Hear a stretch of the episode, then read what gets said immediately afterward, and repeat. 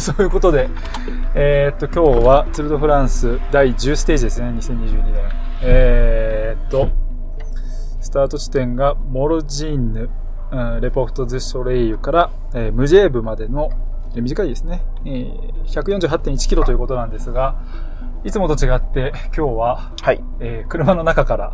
そうですね、えー、お届けしていますが、どんな状況なんでしょう、今？えー、っとですね、あの、まあ、ムジェーブのフィニッシュ地点が、まずあの、まあ、山の上の空港みたいなところで、はい、飛行場かな。うん。あの、結構シャドウのついてる飛行場で、まあそこでフィニッシュして、そこにいた車両が一気に下山するんやけども、当然すごい数の車両なんで、そのキャラバンもいてるし、チーム関係者もいてるし、ゲストもいてるし、すごい数の車両が一本の道で降りてくるんで、もう大渋滞して、で、そのふもとのラウンドバウトまではまだ、その一般車両は入れなかった。なるほど。うん。やけど、まあもうその、なんていうのかな。それでも下山がすごい時間かかって、だからようやくその最後の関係車両が降りてから観客の下山が始まるということで、はい、まあ、ふもとまではスムーズに来てんけど、うん、で、そこからホテルまで、今回明日のスタート地点のアルベルビルにホテル取ったんで、本当はね、このメジェーブのあの、街中に撮りたかったんやけど、どまあもう足元見た価格でめっちゃ高くて。そういうことか。だったんで、まあ残念ながらアルベルビルになり、その代わり明日は朝ゆっくりできるってことなんで。まあ、ある程度この渋滞になることはちょっと予想はしてたっていう。うん、ただここまでひどいとは思わなかった。だからラルプデイズほどじゃないけど、うん、これはね、なかなかアルベルビルに着くのは何時なんだっていう。なるほど。まあ、ね、そういう状況もあって、うんえー、まあ、いつものようにね、宿に帰ってで、まあ、それでもいつも22時とかなんですけど、はい、今日は何時になるかわからないっていうことで、えー、帰りの車の中でね、うん、えー、ちょっと、まあ、このために買ってきたピンマイクもようやくアランベル以来登場なんですけれども、使ってトークしていきたいと思います。で、まあ、僕はあの、ふもとの、それこそプレスセンターにずっといたので、まあ、ちょっと山頂の雰囲気とか見てなかったんです。あの、映像でしか見てないんですけど、ジューブの、今、警察の元が。上がってきますんで。すごい抜いていく。ちょっとこの、ちょっとリアルな。現地音もね、感じていただきながらですけど。彼らは、その交通整理をしながら降りてるんじゃなくて、うん、自分たちがいち早くホテルに帰るために音を鳴らして行ってる。おおすごいな、この車。いやー、これはね、もう観光客も大変やし、地元の人も大変やし。一個前の車が今、キビスを返して、うん、逆の、もう対向車線の方にだけどそんな変わらんし、隣を歩いてる、えっ、と、ファン、まあ感染してたのね、日焼けがひどいし、すごい。で、ムジェーブは、上りとしては、まあ2級山岳で、最後はフラットでしたけど。まあ、フラットでもないかな。まあ、2級山岳超えてから、ちょっとフラ、えー、平坦区間もあって、ちょっとした下り区間もあって、最後飛行場なんで、飛行場つってもこの、山の斜面に作ってる飛行場で、うん、要はもう短い距離で着陸できるように、はい、短い距離で飛ばすように、はい、結構ね、何パーセントぐらいかな ?4% ぐらいの斜度があって。なるほど。そう。そこで最後のスプリント、結構当たり前けど飛行場やから長くて、はい、その滑走路が、うん、映像でも長かった、ストレートが。ストレートに入ったと思ってもなかなか来ない。うん、えっと、ケニアフィニッシュでじゃ構えてたのかな？フィニッシュで構えてました。なるほどですね。さあ、また、はい、今、 gendarmerie が抜いていきました。抜いていきました。ちなみに、観客の感じ入りとかはどうでした？うんとね、結構、ムジェーブのふもとっていうのもおかしいんやけど、街中は多かったけど、うん、そっから先は案外少なかったかな。うん、結構登りにくいようにしてたイメージがある。観客の数をある程度制限しようと。うん、そう、だから車両もなかったし、登るならそのふもとの街から足で登ってくださいって感じ。そうかそうか。じゃ気合に入った人しかなかなか。そう。いけない。自転車はまあ上がれたのかな、えっとね、あかんって言われながらも時々乗ったりして登ってた。なるほど。まあよくあるパターンです、ね、でも上に登ってしまうと下山できないからね、自転車。そうか。その関係車両、今夜7時20分やけど、あの、まあ、軽車両というか自転車も一応車両として、まあ歩いて下山するのはいいんやけど、山頂まで、フィニッシュまで行った人は、もう、こう、立ち尽くしていた。まだ降りれない。いつ降りれるかわからないっていう感じで。なるほどですね。はい。あの、山の向こう、谷の向こうの道も混んでます。はい。全部混んでます。まあ、ちょうどね、今日映像にも映ってましたけど、モンブランの、まあ、ふもとというか、うん、今、この車窓からもモンブランの頭が見えてるんですけれども、はい、まあ、本当に見事な雪をいただいた山で、さすがに感動するあの、モンブランだなっていうところでしたけど。ただまあコースとしては、まあアルプスではあるんやけど、うん、そんななんかこう、アルプスの峠道っていう感じではなかったし、なるほど。それやっぱり明日、明後日。うん。うん、今日はだからちょっと前菜的な感じで、結構レースも動いたし、はい。うん、面白かった。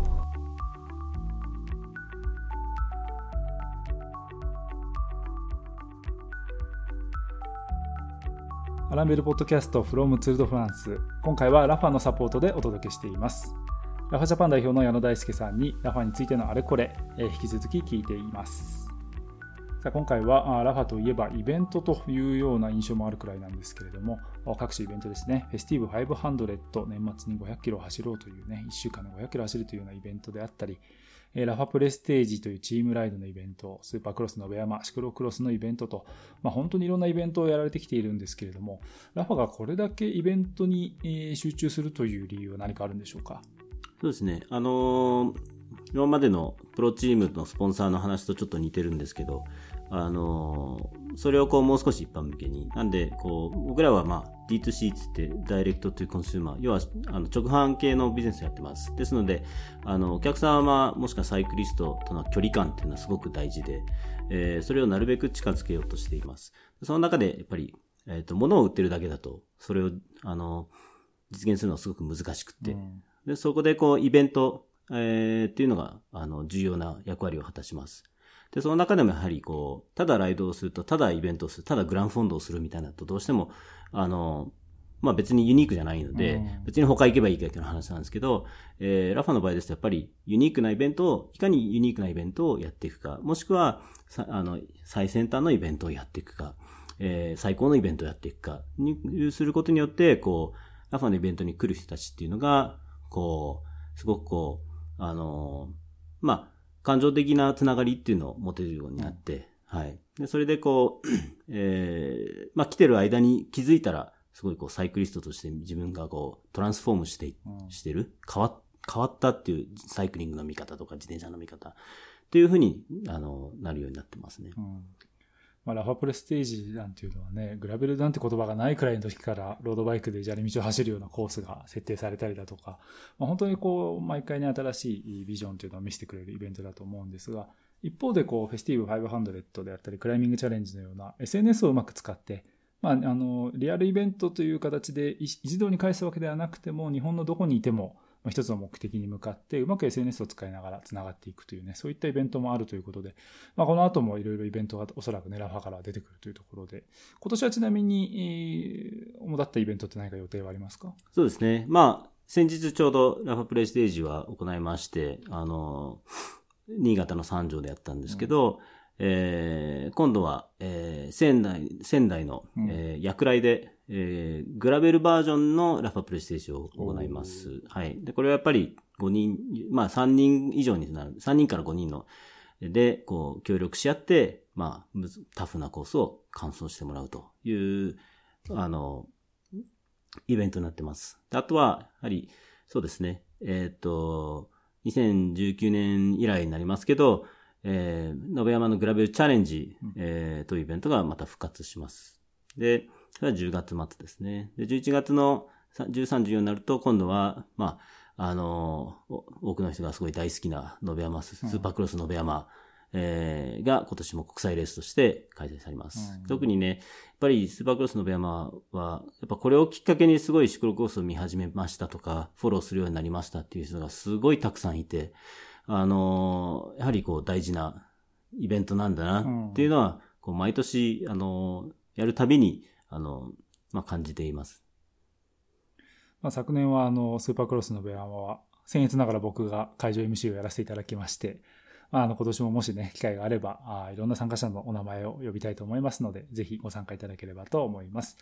まあ、各種イベントのご案内というのはですね、ラファのあの SNS、各種 SNS から発信しています。えー、インスタグラム、フェイスブック、ツイッターと揃っていますので、えー、アットマークラファアンダーバージャパンですね、えー、チェックしていただければと思います。ランベルポッドキャストデイリーツアー。今回のプログラムはラファのサポートでお届けしています。なんかあの、まあ、山岳ステージではあるんですが、今日スタート地点から、やっぱりちょっと、比較的、沿道にお客さん少ないなっていうのもちょっとうん、それはあったね。スタートからしばらく、まあ、上りには行ってたけど、うん、うん、下り、まあ、下りはあんま観戦する人そもそもおらんけどね、うん、昔はキャンパーが泊まってて何日も前からっていう人はいてたけど、はい、まあ、そういう人たちはおそらく明日のガリビエとか、そうだね。えー、ラルプデイズに行ってると思う。うん。だからおそらくやけど、まだ2日先のラルプデイズはもう人で埋ま、人で待っててるか、キャンパーは。もう、キャンピングカーは。入り始めている、うん、始めてると思う。それこそ1週間前から入るからね。あ、そう。うん。なんかその、そのタイミングでラルフデイズとかちょっと歩き回ってみたいわ。いろんな人に話を聞いたら面白そう。うん、まあまあそんな感じで、えー、まさに今、キロ渋滞にはまりながらという感じだったんですが、あのー、今日は20人、25人くらい、うん、大きかった。なんかただ、僕ら最初に、えー、っと、撮影するために泊まった場所は結構スタート直後。いや、でも30キロぐらい行ったとこかな。うん。えー、っと、4級3が超えた後でしたね。はい。えっと、なんて間違ったっけな？V から始まる。そう。V から始まる。バン、バンズエ。うん。バンゼっていう街の手前くらいだったんですけど、まあ、その時点でまだ逃げが決まっていない。はい。まだアタックだんだんだんだん戦闘でかけてて、フルームもアタックしてみたいな情報もあって、で、まあ、アタックの決まらない、ずっと高速で進むメイン集団が、メイン集団が過ぎて、あ、もう終わりかなと思ったら、まだまだ結構もうすでにその時点で脱落者がいて、それこそカレブ・ヨアンとかもうその時点で4分ぐらい遅れてたんじゃないかな。うん。っていうのはまあ激しい展開で、まあ、かなり役者揃いの25人近くの選手が逃げてでしたけど、はい、まあ最後はかなり読めない展開というか、うん、あの、まあ、僕が来てまだ1週間ですけど、ぶっちゃけ今までで一番、うん、えー、今年のツール、プレスルームが沸きました。おまあ、なんといってもね、マイル・ジョーヌが動くかもしれなかった。うんし、UAE がちょっとまあ、その新型コロナウイルス COVID の陽性者も出て、今日は誰がリタイアした、リタイアっていうかスタートしなかったっけ？ジョージ・ベネットが、うん、えっ、ー、と、スタートしないっていうことで、うん、まあ、結局ジョージ・ベネットって、このツール・ド・フランスのためのリクルートでもあったわけで、ねうん、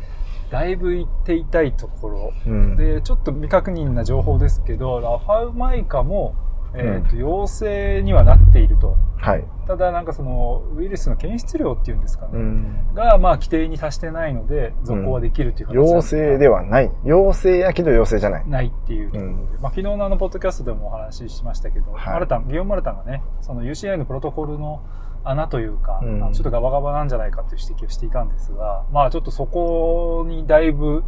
デリケートになってくるっていうところで、まあ、今日はだから、レース中に、えっ、ー、と、パドックの立ち入りも禁止されたんだよね。はい、そう。え今までは、まあ去年まではパドックの、チームパドック、いわゆるチームのバスの駐車場。は、うん、去年まで2年間は、えー、要は入場禁止というか、フォトグラファーであってもジャーナリストであっても入れないっていう措置が取られてて、今年ようやく、えー、解放されて、まあ元のツードフランスに戻ってんけども、えー、今日だから第10ステージの、えー、途中でコミュニケが来て、第11ステージ以降はチームバスエリアに入れませんっていうのが来たから、ね、結構、うん、その辺もピリピリし始めてし始めて。で、うん、あの、まあ、昨日の休息日に PCR 検査が、まあ、全選手に行われた結果も出ていて、はい、全員陰性っていう結果が出てたんですよね。そう。よね。なのですけど、ジョージ・ベネット、そして、えっと、バイクエクスチェンジのルーク・ダーブリッジも陽性ということで、はい、ちょっと実際陽性じゃないかっていう形にもなってきてしまっていると、うん、その、全員に行ったテストは検査は大丈夫だったんだ大丈夫だったのかというね。そういうことも、まあ言われるよね。ちょっと信用性の方がだいぶ揺らいできてしまうような状況になってますが、うん、まあ、あのー、いつもの、まあ結局今日は、あの、レナード・ケムダーがかなり迫りましたけど、はい、最終的にポカチャルが、まあ、ジョーナは守ったんですが、うん、いや、UAE が手放すと思ってたんやけど、うん、まあ、ケムナもちろん強いんやけど、まあ、このタイミングでマイユジョーヌ渡して、なんていうとまだアルプス2つあるし、そうだね。ピレネもいっぱい残ってるし、しかも TT もあるしってことで、これもう手放してもいいんじゃないかなと思ったんやけど、手放さなかった。うん、まあ、あの、フィニッシュ後のマイジョーノの記者会見では、あの、まあ、チームがスピード緩めて、うん、あの、マイジョーノ渡しちゃってもいいとは思ってたというような言い方でした。うん、ただまあ、最後はね、当然リップサービスであの守れてよかったよとは言ってたんですけど、ただ手放すとしたら別にあそこでスプリントする意味はなかった。そう。まあでも、タイム差つきかけてたからね、最後のスプリント。ただそこで1秒稼ぎに来るという、うん、うん、なんか、でもそこはもうマイオジョーの着てるものとしての、なんかこう、なんていうの？威厳、威厳というか、それを示したかったようなスプリントに見えた。そうか。なんかあまりに、こう、強いことを誇示しすぎているかなっていう印象はやはりね、うん、この間のケニーの話でも、ちょっと勝ち急いでんじゃないかって話もあったけど、うん、まさに今日もそんな感じまあでも UAE の戦力がもう落ちつつあるから、うん、ね、だってラインゲンも平坦ステージとか、そういうレース序盤の牽引ではすごい大事だったし、すごい調子が良かった、ね、そう。しかもジョージ・ベネットも、ね、最後の、まあ、山岳ステージはめちゃくちゃ大事な、うん、役割担うはずやったから、うん、まあでも、集団のコントロール、レースのコントロールは難しいかもしれないけど、まあ、ポガチャル一人でなんか全部、やっちゃえる気もするけどね。っていうところはね、本当にポガチャルらしいところでもあるんですけど、うん、ただまあ本当にあの、徐々にポガチャル最大の敵は暑さと COVID じゃないかという話になりつつあって、はい、で、まあ今日はあの、また例によってレキップの中からちょっといろいろピックアップしてるんですけど、えー、ユンボと UAE チームエミレーツは、えー、選手に一人部屋を与えてるそうですね。で、あの、それはポガチャルも今日の記者会見でも結構強調してて、僕らはもう基本的にずっと一人になるように、アイソレイティッドになるような、うん、あの状況でずっと毎日やってるから、うん、これ以上、まあこれ以上できないって言い方してないけど、うん、もうかなり気をつけてるんだよっていうのは、ね、まあ言わなきゃいけないっていうね、もちろん立場もあると思いますけど、かなりそれは強調してました。で、まあ一方でね、その、昨日ギオマルタンが、まあ、あの要請になってというところで、そういう、まあ、バジェットになかなか余裕のないところとか、まあ、そういうところは、うん、あの、相部屋っていう方式を取ったりしていや、まあ、基本的に相部屋だと思うし、よっぽどそのエースが、いや、一人部屋がいいって言ったらエースは一人部屋になったりするだろうけど、うん、基本的に相部屋。うん。うん。っていう、ね、ところもあったりなんかしてっていうところでしたけど、まあ、あで、今日はステージに関しては、どうでしょう？結構際どいスプリントだったんでしたけど、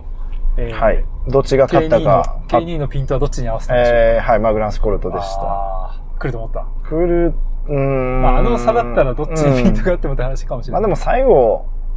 まあ、上りあったからそんなスピード速くなかったし。なるほど。うん。そうか。まあ、どっちが伸びてるって分かりやすかった。はははそう。まあ、なんか、あの、上り基調でやっぱり距離が長くて、うん。マグナスコルトは本当よく我慢したなっていう感じです、ね。そうね。最後まで飛び出すタイミング伺って、で、タイミングよく行って、ってのもね、あれね、実際、あの滑走路見たらわかるけど、うん、長すぎて、フィニッシュまでの距離感がつかめない。なるほど。もちろんその距離表示はあるんやけど、はいはい、本当に距離表示を見ないと、フィニッシュゲートまでの距離が本当に読めなかったと思う、今日は。なるほど、ね。うん。まあ、しかもその、マグナスコルトは4人が最後の最後先行してて、うん、後ろにの残された組がギリギリ最後追いついて追いついた、ね、からというね、うん、形だったので、まあ、かなりそのあたり、うん、どの選手も限界ギリギリのところでのスプリントという感じだったんですが。うん、だって、もうその、フィニッシュした、あの選手たちの倒れ具合、本当にすごかった。まあ逃げグループの中の選手たち。うん、まあそれに対してその9分遅れか8分遅れかのポガチャルなんてフィニッシュして全然なんか涼しい顔してたからね。うん、あのー、アンテルマルシェのね、ジマーマンあたりは結構すぐ倒れ込んで、うん、あそんな映像もね、映し出されてましたけれども。まあ、かなり消耗戦になってきた。で、暑さも、まあ、かなり暑くなるだろうと言われていたんだけど、うん、今日はまだマシだったと思う。明日から。新聞とか見ても明日以降、明後日とか、だいぶ暑いみたい。うん。ですね、いや、でも今でもなんかこう、太陽の光がめちゃくちゃ強くて、そうですね。目も疲れるし、なんうん、気温は低いんやけどね、結構暑く感じる。まあ、やっぱその中走るとなるとさらにね、選手の消耗は大きくなりそうですというところですが、まあ今日はどうでしょう、写真の撮れ高的にはいかがでしたか？まあ一箇所で撮影して、うん、えー、最後フィニッシュやったんで、ただまあフィニッシュが後ろに山が綺麗に見えて、っていうフィニッシュやったから、はい、まあまあもうできるだけのことをやったって感じです。うん、はい。で、まあ2周目が始まったというところで、まあ距離もね短かった。148.1キロってことで、まあかなり高速展開だったんですが、うん、えっ、と、途中で一回、えー、マニフェスタションっていうんですかね、あの、なんていうんだ、デモ？うん、プロテスト。レースが、プロテストがあって、えー、レースが中断みたいなところもあったんですが、まあなんか、あの、そのあたりの質問も、あの、プレスルームで飛んでたんですけど、まあ結構選手たちはもう、意に介さずというか、うん、いや、だと思う。なんか、別にちょっと楽しかったねってポガチャルも言ってたくらいの、うん、なんか何人かが警察につまみ出されてるのを見たよみたいなことは言ってましたけど、うん、一応なんか、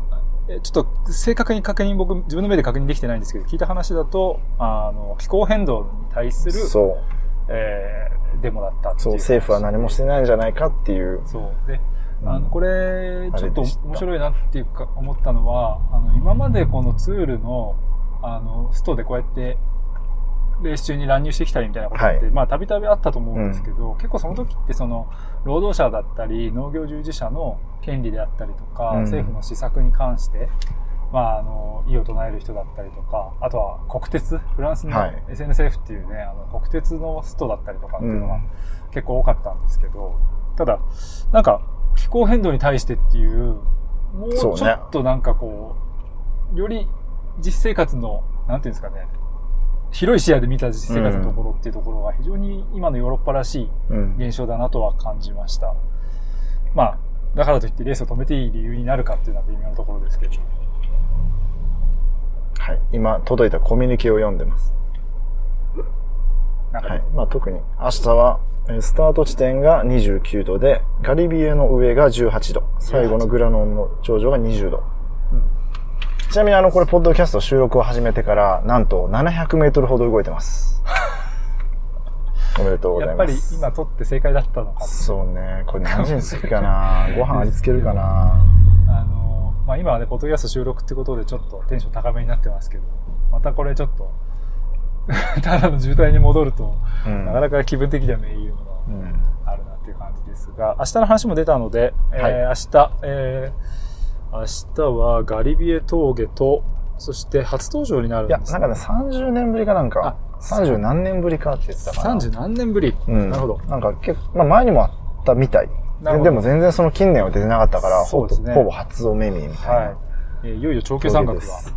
えー、ガリビエ、まあ、テレグラフ峠、ガリビエ峠、えー、このグラノン峠と続くんですけど、はい、標高が？標高が2413メートル、うん、で、ガリビエが2642メートルなんで、うん、急にまた今日よりぐっと高く、ね、1000メートル近く高くなると。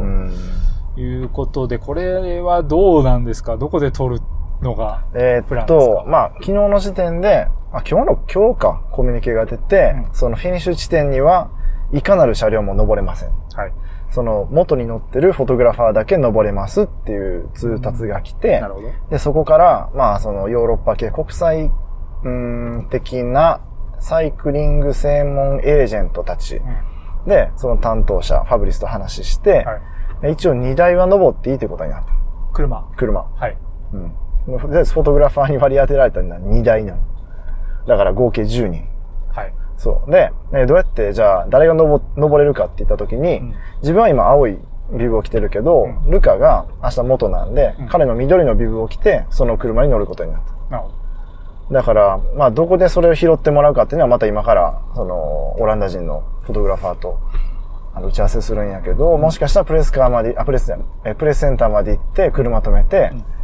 えー、そこから拾ってもらって登るとか、そういうことになるかもしれない。まあ、とにかくいろいろややこしいです。それを考えると明日は、うん、えー、そのグラノ峠一発勝負一発勝負です。スタートも多分見れない。なるほど。だから、まあ、幸いそのホテルがスタート地点の真横なんで、うん、もう、あの、ルカと元ドライバーを降ろして、自分たちはもうスタートも見ずに行くことになると。なるほどですね。うん。そうか。じゃあまあ、テレグラフとか、特にガリビエっていうところもあるけど、今回はもうフィニッシュ一本です、ね、うん。まあでも、テレグラフもガリビエも通っていく。あ、コース上で行く、うん、通っていこうと思う。